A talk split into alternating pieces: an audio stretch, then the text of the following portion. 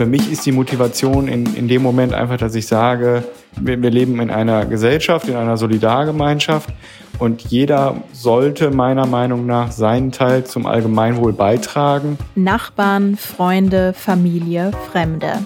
In Zeiten der Not halten viele Menschen in NRW zusammen und unterstützen sich. Im Aufwacher hört ihr heute von den Erlebnissen eines Helfers. Und die Corona-Inzidenzen steigen wieder. Es drohen neue Einschränkungen in NRW. Bonn Aufwacher. News aus Bonn und der Region, NRW und dem Rest der Welt. Mit Anja Wölker. Hallo zusammen. Wir sprechen heute über den Zusammenhalt nach der Flutkatastrophe und die steigenden Corona-Inzidenzen in NRW. Und als erstes richten wir unseren Blick auf Bonn und die Region. Viele Freiwillige wollen bei den Aufräumarbeiten nach der Flutkatastrophe helfen. Marc Ulrich sorgt dafür, dass sie dorthin kommen, wo sie am nötigsten gebraucht werden. Der 42-jährige Unternehmer aus Bad Neuenahr-Ahrweiler hat kurzerhand einen Shuttle-Service eingerichtet, mit dem er Helferinnen und Helfer in die Katastrophengebiete fährt. Es gibt unheimlich viele, die wollen anpacken, ähm, aber natürlich alle selber jetzt mit ihren Autos da reinfahren. Es war die ersten Tage halt komplettes Verkehrschaos, sodass halt eben auch jetzt Rettungsfahrzeuge und Raumfahrzeuge, Räumungsfahrzeuge nicht so richtig gut durchkamen. Und dann haben wir einfach überlegt, okay, was, was, was können wir im Prinzip machen, damit die Leute halt eben trotzdem Hilfe bekommen. Weil das natürlich immer von offizieller Seite Hilfe kommt nicht hier rein, was natürlich richtig ist, aber die Leute vor Ort brauchen natürlich halt einfach äh, Hände, die anpacken.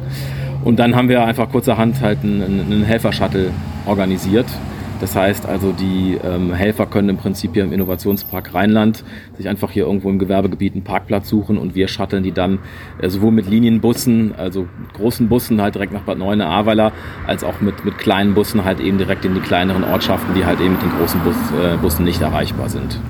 Das Shuttle fährt täglich regelmäßig ab 7 Uhr. Ab 16.30 Uhr werden die Helferinnen und Helfer wieder in den Innovationspark zurückgebracht. Weitere Informationen gibt es unter www.helfer-shuttle.de. Die A61 bleibt nach der Flutkatastrophe auf unabsehbare Zeit gesperrt. Wir haben es gestern im Aufwacher ja auch schon angeschnitten. Die zuständige Autobahngesellschaft des Bundes kann derzeit noch nicht abschätzen, wann der vom Unwetter betroffene Bereich der A61 wieder befahrbar ist. Zwischen den Autobahnkreuzen Kerpen und Meckenheim ist teilweise überhaupt keine Fahrbahn mehr vorhanden.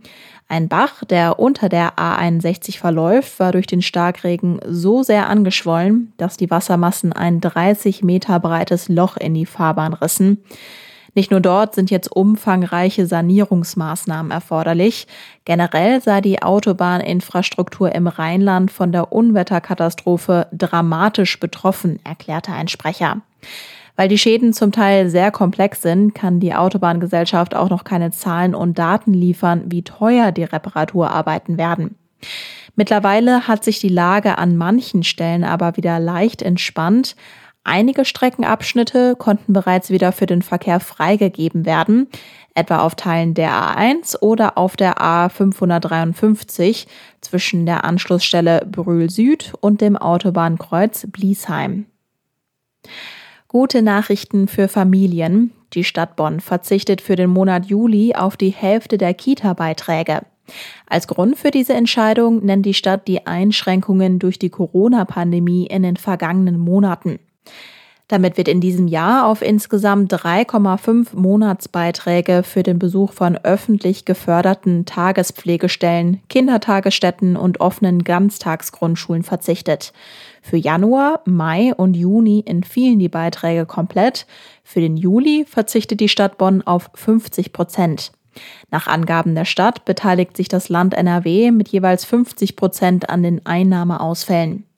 Die Bonner Oberbürgermeisterin Katja Dörner ist froh, Familien auf diese Weise entlasten zu können. Gleichzeitig bitte Dörner die Eltern um Geduld. Den halben Juli-Beitrag zu erstatten, wird etwas Zeit in Anspruch nehmen.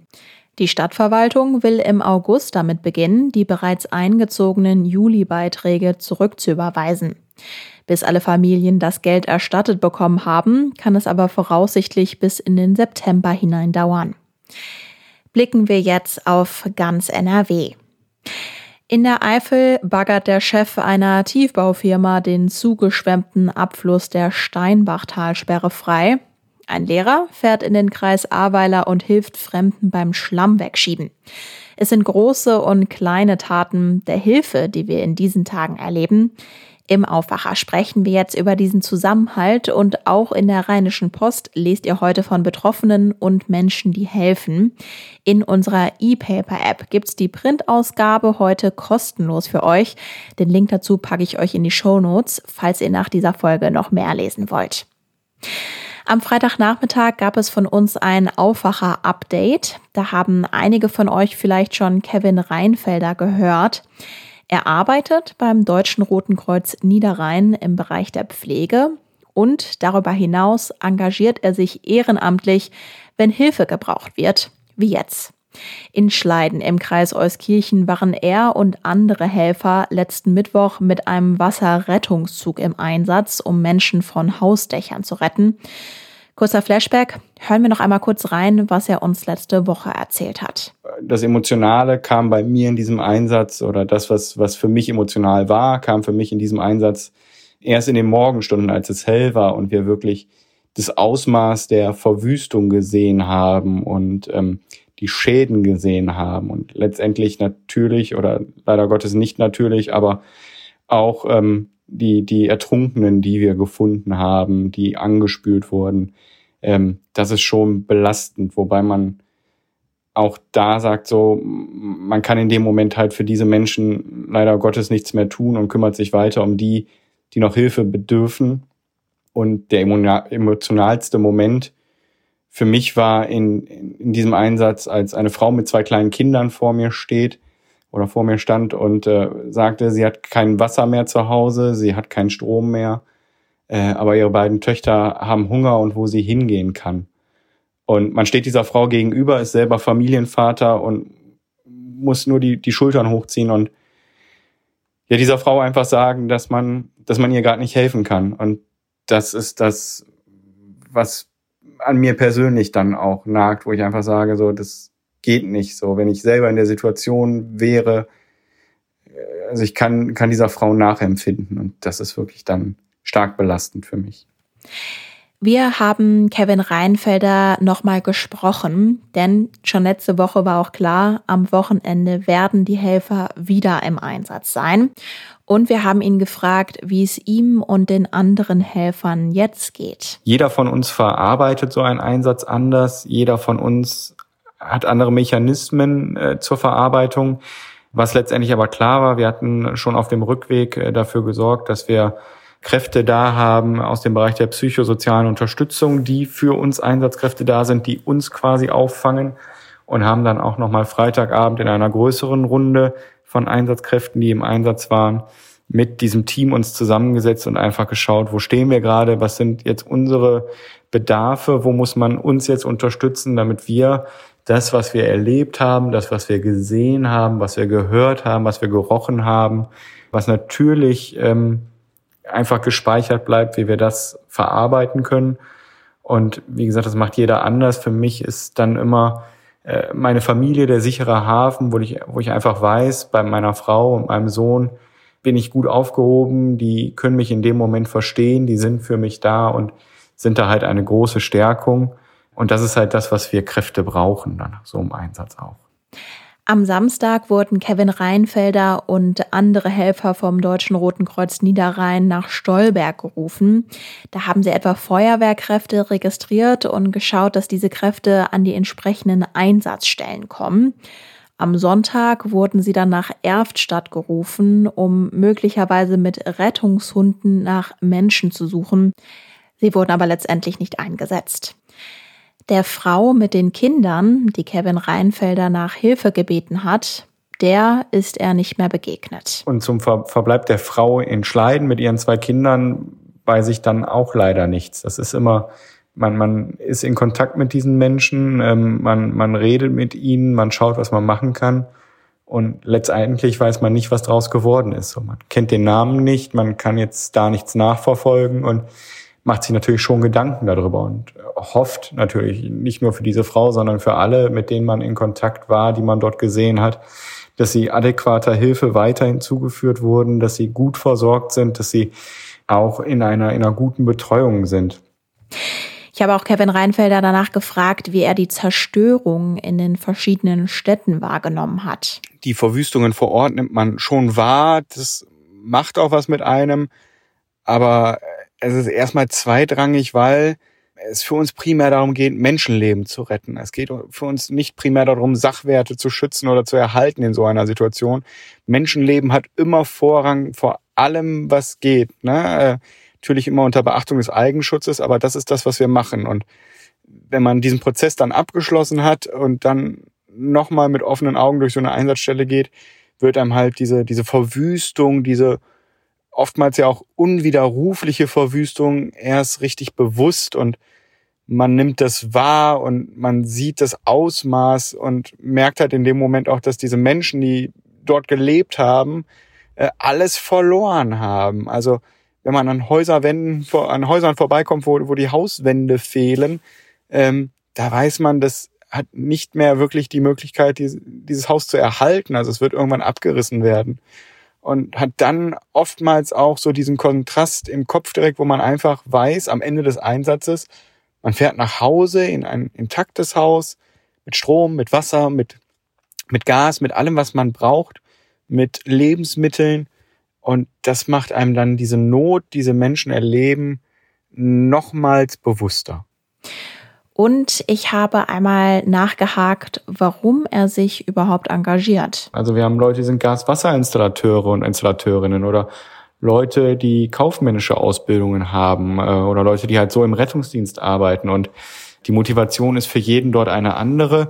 Für mich ist die Motivation in, in dem Moment einfach, dass ich sage, ähm, wir, wir leben in einer Gesellschaft, in einer Solidargemeinschaft und jeder sollte meiner Meinung nach seinen Teil zum Allgemeinwohl beitragen. Und für mich kam irgendwann vor über 20 Jahren die Entscheidung, äh, hier mitzuarbeiten in einer Hilfsorganisation, weil das einfach auch für mich persönlich ja Spaß macht, hier ehrenamtlich tätig zu sein, weil natürlich sind so Einsätze, wie wir jetzt hatten und haben, sehr belastend.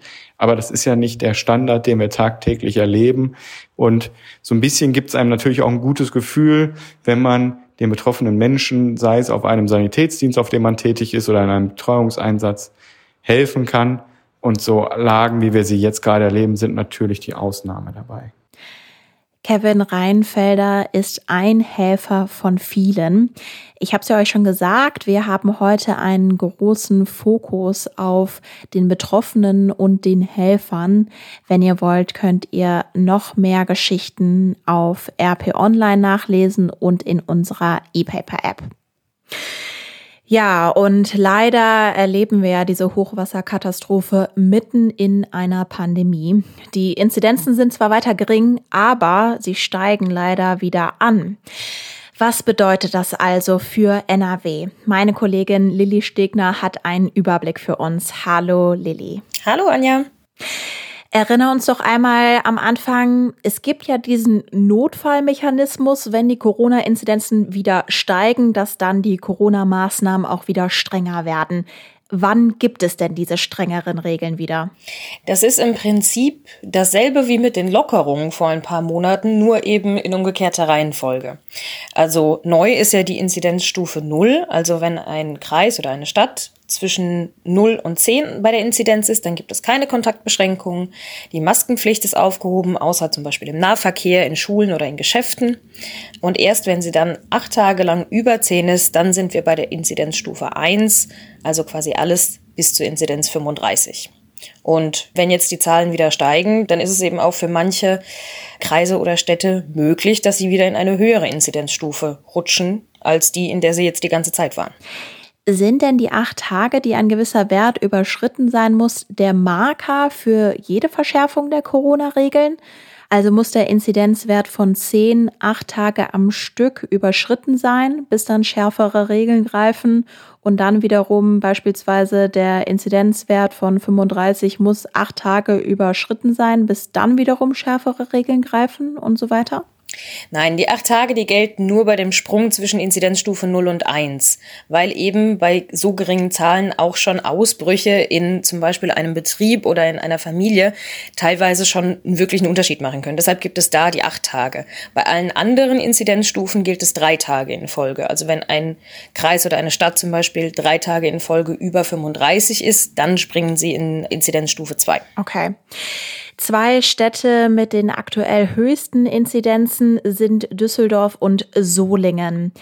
Du hast gerade ja schon gesagt, die Regeln werden dann wieder schärfer. Was heißt das dann konkret? Genau, also Düsseldorf und Solingen stehen gerade um die 30. Wenn sie dann an drei Tagen in Folge über 35 sind, gilt am übernächsten Tag die Inzidenzstufe 2. Die hat ein bisschen mehr Veränderung für die Leute als der Sprung von Inzidenzstufe 0 zu 1. Da sind dann zum Beispiel auch wieder Tests für die Innengastronomie nötig. Es dürfen sich nur noch Menschen aus drei Haushalten treffen und äh, jegliche Partys und Großveranstaltungen sind auch nicht erlaubt. In den Gebieten der Hochwasserkatastrophe bangen natürlich viele Menschen erstmal grundsätzlich um ihre Existenzen. Aber auch dort gibt es Sorge vor Corona, denn dort kommen ja viele Menschen zusammen, also zum Beispiel bei den Hilfsaktionen oder auch in Notunterkünften. Inwiefern gibt es da denn vielleicht vorsorgliche Maßnahmen gegen so eine Ansteckung? Ja, das ist natürlich ein Problem. Das Ausmaß wird man wahrscheinlich auch erst in den kommenden Tagen und Wochen sehen. Aber natürlich, wo Leute zusammenkommen, können auch wieder Ansteckungen passieren. In Rheinland-Pfalz gibt es zum Beispiel im Ahrtal gerade einen Impfbus, der Bewohner in der Region impft ohne Anmeldung und ohne große Bürokratie. Dort gibt es auch Schnelltests, denn wie auch das Gesundheitsministerium von Rheinland-Pfalz gesagt hat, Impfen und Testen sind eben die wichtigsten Voraussetzungen, um eine Zunahme von Infektionen zu verhindern. In NRW ist eine solche Aktion bisher noch nicht geplant. Aber das Gesundheitsministerium stellt auch hier den vom Hochwasser betroffenen Menschen zusätzliche Impfkontingente zur Verfügung. Denn auch aus dem Ministerium in Düsseldorf heißt es, man muss eben alles tun, um hier jetzt eine Ausbreitung von Corona eben zu vermeiden. Ja, von so einem Corona-Ansteckungsrisiko in beispielsweise Notunterkünften, wo viele Menschen zusammenkommen, hat auch der SPD-Gesundheitsexperte Karl Lauterbach gewarnt. Er sagt, stattdessen sollen Flutopfer in Einzelunterkünften und Hotels untergebracht werden. Du hast zu genau solchen Unterkünften auch recherchiert. Inwiefern werden denn beispielsweise gerade leerstehende Wohnungen zur Verfügung gestellt? Da gibt es ganz viele Möglichkeiten. Zum Beispiel hat RWE jetzt gesagt, dass das Unternehmen in verschiedenen Orten im Rheinischen Revier leerstehende Wohnungen hat. Und da können Menschen, deren Wohnungen jetzt auf längere Zeit nicht bewohnbar sind, eben kurzfristig untergebracht werden. Außerdem hat das Wohnungsunternehmen Vonovia auch Wohnungen zur Verfügung gestellt für Bedürftige. Die sind hauptsächlich im Raum Eschweiler, Köln, Leverkusen und Bonn. Da gibt es verschiedene E-Mail-Adressen für die verschiedenen Städte, an denen man sich melden kann. Das wäre zum Beispiel für die Stadt Euskirchen hochwasser.wohnen.eschweiler.vonovia.de.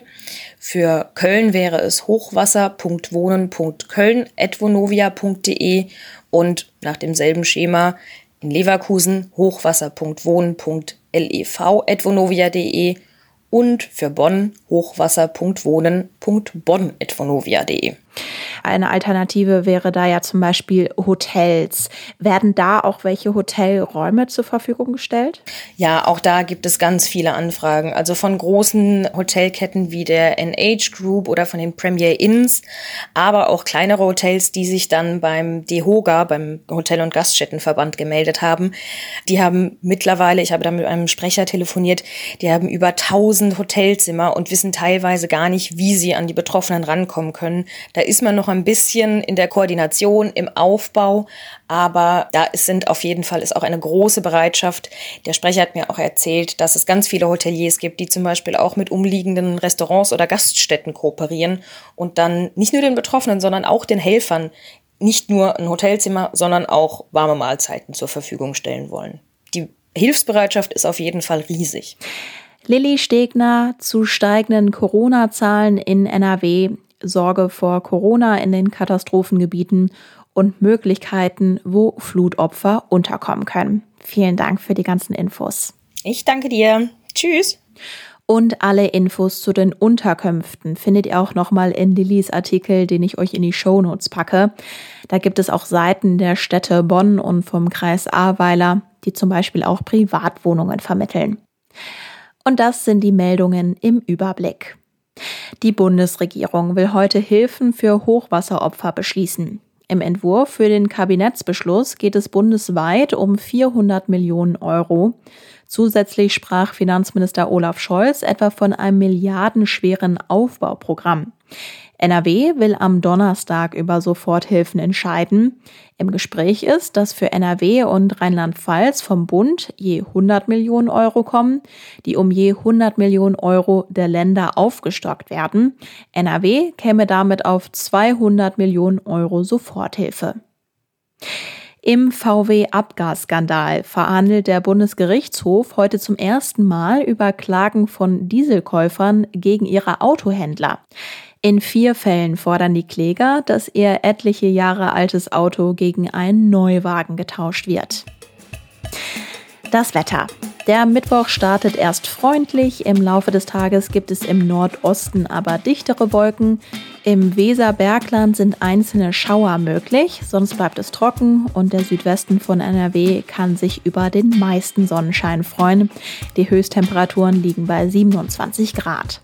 Morgen gibt es weiter einen Mix aus Sonne und Wolken. Am Vormittag kann es im Norden und in der Mitte von NRW leichten Regen geben. Meistens bleibt es aber trocken. Es wird maximal 26 Grad warm. Ich wünsche euch jetzt einen guten Tag. Mein Name ist Anja Wölker. Bis dann. Mehr Nachrichten aus Bonn und der Region gibt's jederzeit beim Generalanzeiger. Schaut vorbei auf ga.de.